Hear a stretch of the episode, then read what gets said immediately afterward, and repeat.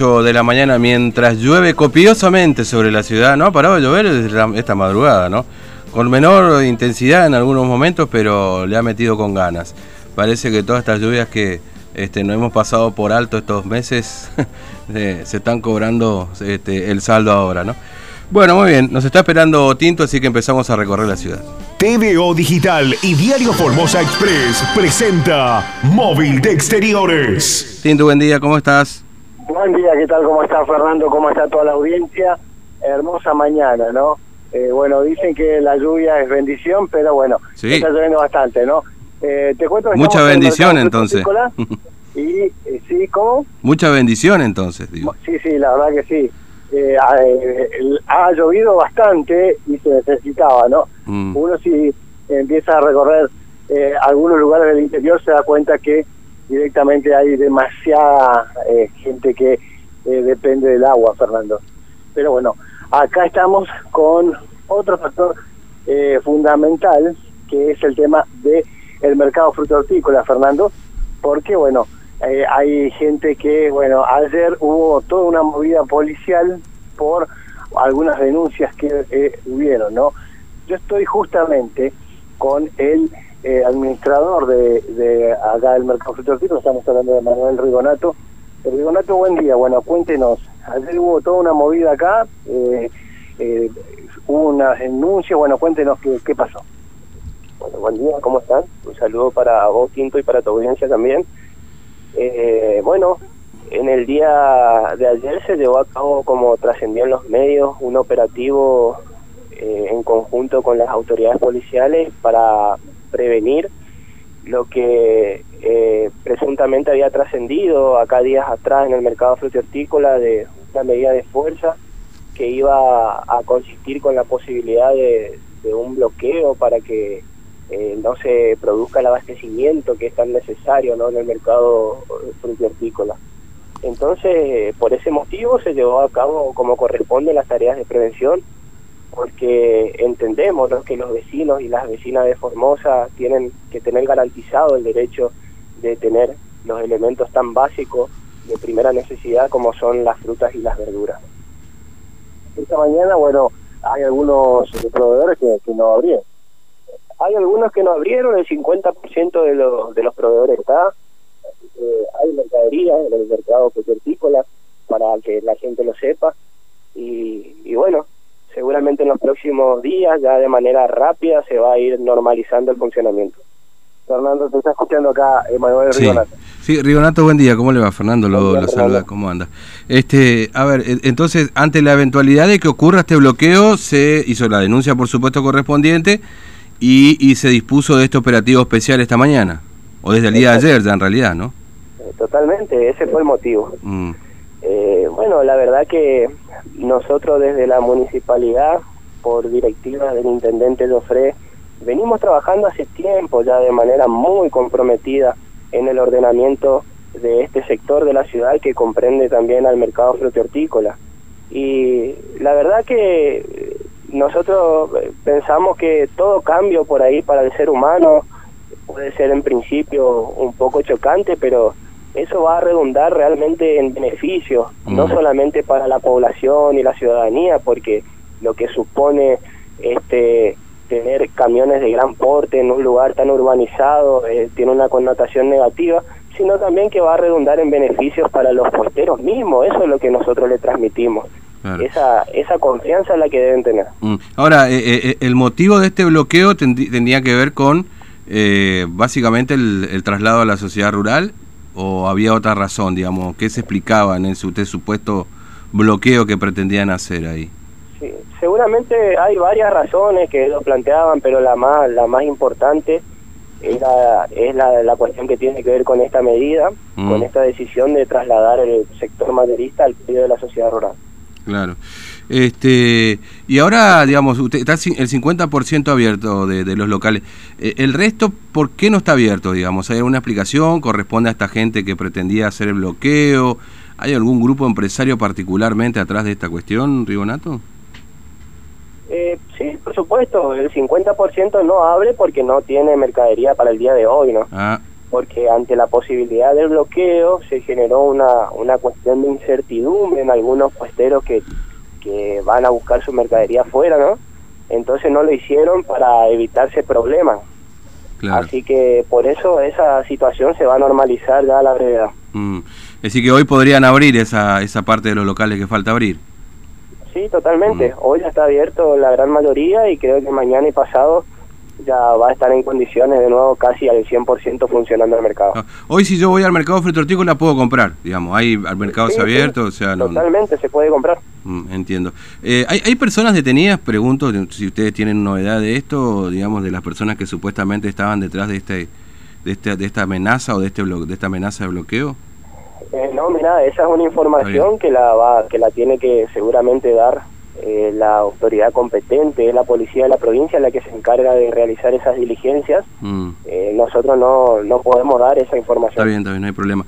Este, ahora sí, lo que está claro y ya es una decisión tomada por la municipalidad es que la sociedad rural va a ser el mercado frutícola mayorista en principio, ¿no? Eso ya está ya está tomada esa decisión, no hay marcha atrás con eso, ¿no? No es que solamente va a ser el mercado mayorista, sino que eso en un mediano, en un corto plazo se va a transformar, es lo que decimos siempre, en un polo de desarrollo comercial y de desarrollo cívico. Mm. Porque lo que por ahí pasamos por alto es que también en ese lugar va a funcionar el Centro Cívico Municipal número 2, que es una política más de descentralización y de integración territorial que lleva adelante el intendente de mm. para acercar las oficinas del municipio a la gente.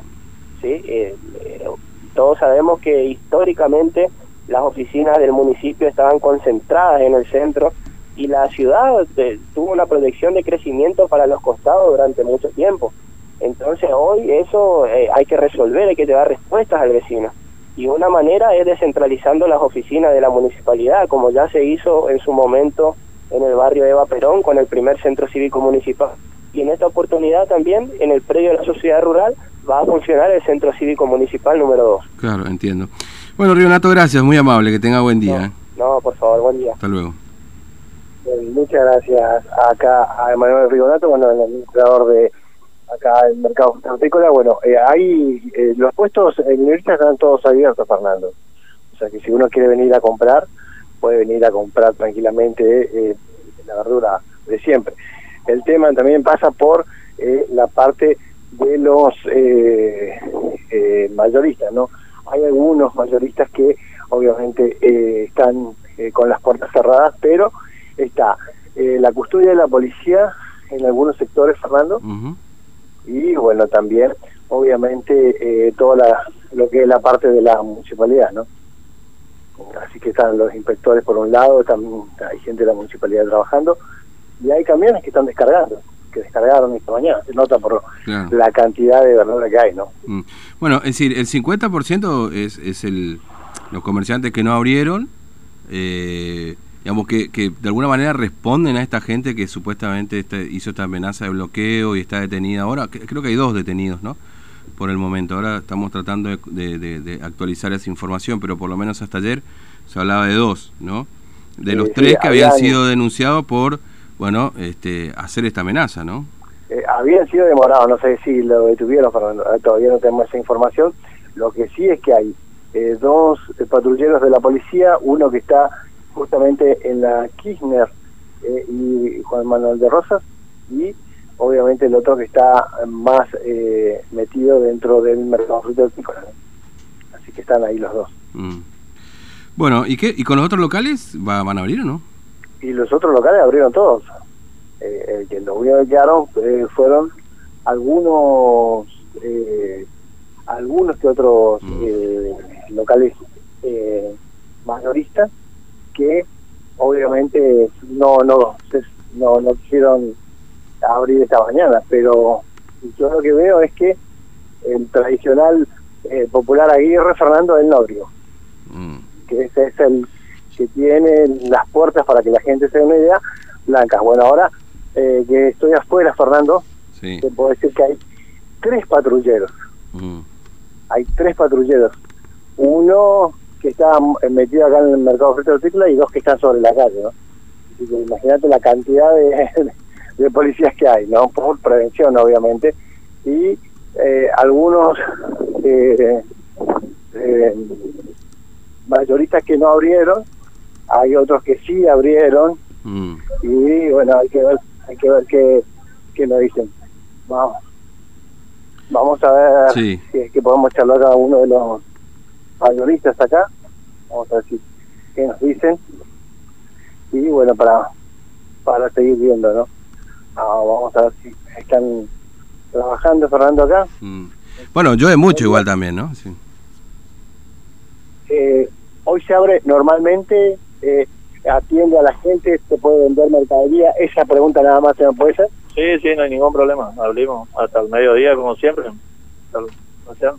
Ustedes no, no, no, no fueron afectados por este esta movida del No, no, no, no, no. Yo avisé ya que yo trabajaba normal. Como fue la vez pasada que trabajé normal. ¿Gente si vino y compró como siempre? Sí, sí, la gente viene igual. Algunos creen que no se iba a abrir, por eso no vienen, pero porque salió comentario que no se iba a abrir, por eso, pero después la mayoría vino. ¿Usted trabajando como siempre? Sí, sí, como siempre. Muchas gracias. No, no. Bueno, acá estamos hablando con un mayorista, Fernando. Sí. Eh, uno de los mayoristas que está acá contándonos eh, cómo está trabajando. Y después, a ver, déjame que me corra un poquito, Fernando, al estacionamiento. Mm. Y te digo, hay uno, dos, tres, cuatro, cinco eh, mayoristas que no abrieron. Sí. Bueno, que, digamos correspondería a este grupo que supuesta que fue denunciado, básicamente, digamos, ¿no? Tal cual. Mm. Sí, Fernando. Mm. Y bueno, hay que ver que cómo sigue todo esto y vamos a ver qué, qué es lo que va a acontecer, porque parece que la movida sigue todavía Fernando, porque bueno, acá nosotros estamos viendo que está eh, mínimamente apostada la gente de la policía en algunos sectores de el mercado hortícola con esta lluvia que prácticamente no te deja trabajar tanto. No, seguro, me imagino, me imagino. Pero, eh, Encima con eh, mucho para estar en la calle, digamos, ¿no? Pero bueno. Eh, bueno, la verdad que es una situación muy compleja. Este fin de semana ha sido tremendo, ¿no? Podemos hacer un, resumen, ya algo hicimos, pero hubo este, mucha actividad de la policía este fin de semana, ¿no? Policía por acá, por allá, la verdad que... Este, eh, ¿Se podría decir un fin de semana normal, Fernando, ya? No, ¿Cómo? Un fin de semana normal. ¿Puedo decir en el movimiento de la gente? Sí, no, no todas las cosas que pasaron. No, no, normal no. Obviamente que no es normal lo que ha pasado todo el fin de semana, ¿no? O sea, si agarramos y metemos todo en la misma bolsa. Ahora, si te refería al movimiento de la gente, y me parece que, salvo porque no abrieron los boliches, se abrieron otros lugares, ¿no? O sea, pero sí, mucho movimiento. El fin de semana hubo mucho movimiento, ¿no?